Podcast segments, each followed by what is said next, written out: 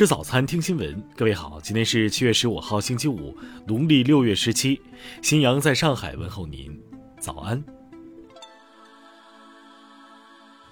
首先来关注头条消息：有剩的羊肉汤吗？儿子瘫痪十一年了，想带回去给他吃。十三号，一段青岛拾荒老人的视频在网络热传，无数网友为这份母爱破防。在点赞店主暖心相赠的同时，也为老人透露的家庭境况感到揪心。据店主介绍，老人七十四岁了，儿子摔伤失去劳动能力，目前靠老人捡废品补贴家用。青岛李村街道办事处昨天就此发布情况说明。视频中老人是社区低保户李某的母亲，李某某有肢体一级残疾，从二零一二年十一月开始享受低保。街道表示。将持续关注该家庭生活状况，积极对接社会爱心组织、企业等，对其进行帮扶。听新闻早餐知天下大事。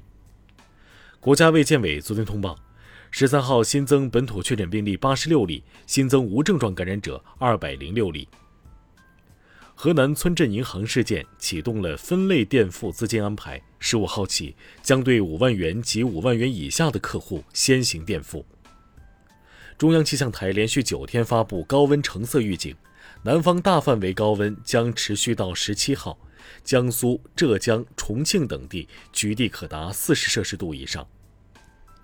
近期，甘肃、四川、黑龙江等地接连突发山洪灾害，导致人员伤亡。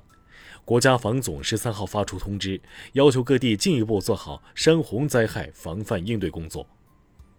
据香港媒体报道。十三号凌晨，曾志健等四名乱港分子企图乘快艇逃往台湾地区，被警方当场拘捕。案件昨天在法院提审。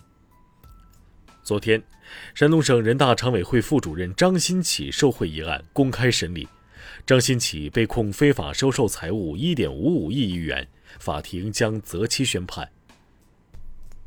国家发改委发布。上半年，我国汽车产销均超过一千二百万辆，上半年出口一百二十一点八万辆，同比增长百分之四十七点一。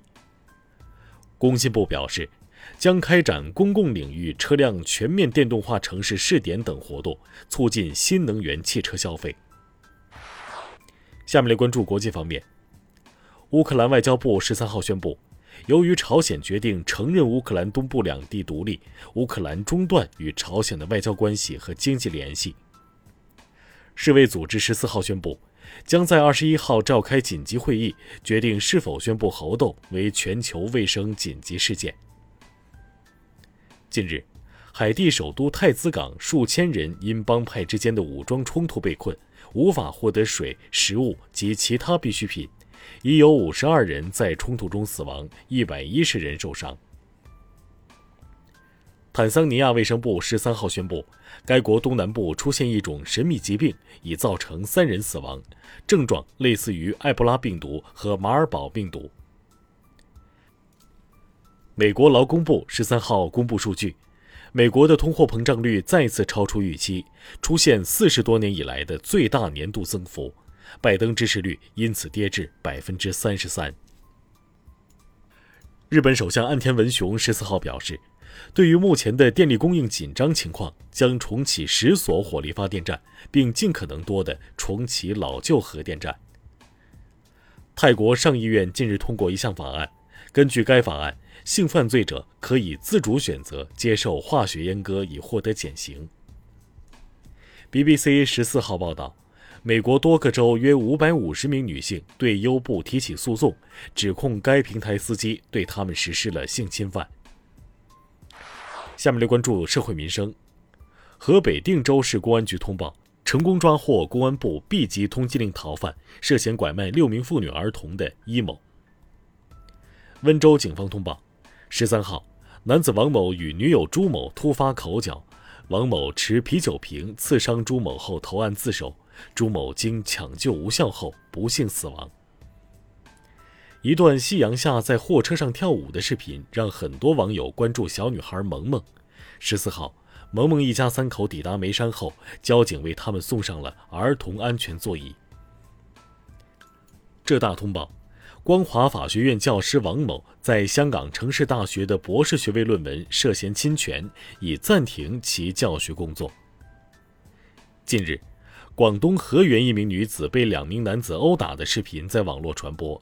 十四号，当地公安机关表示已展开调查。下面来关注文化体育。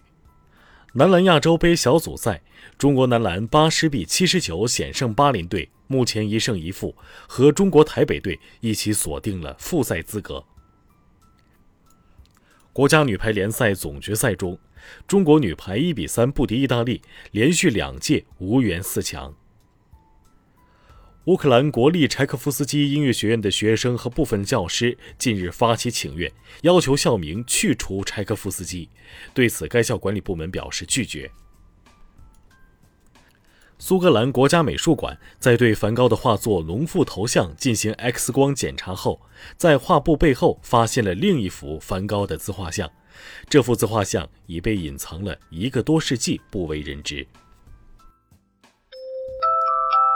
以上就是今天新闻早餐的全部内容。如果您觉得节目不错，请点击再看按钮。咱们明天不见不散。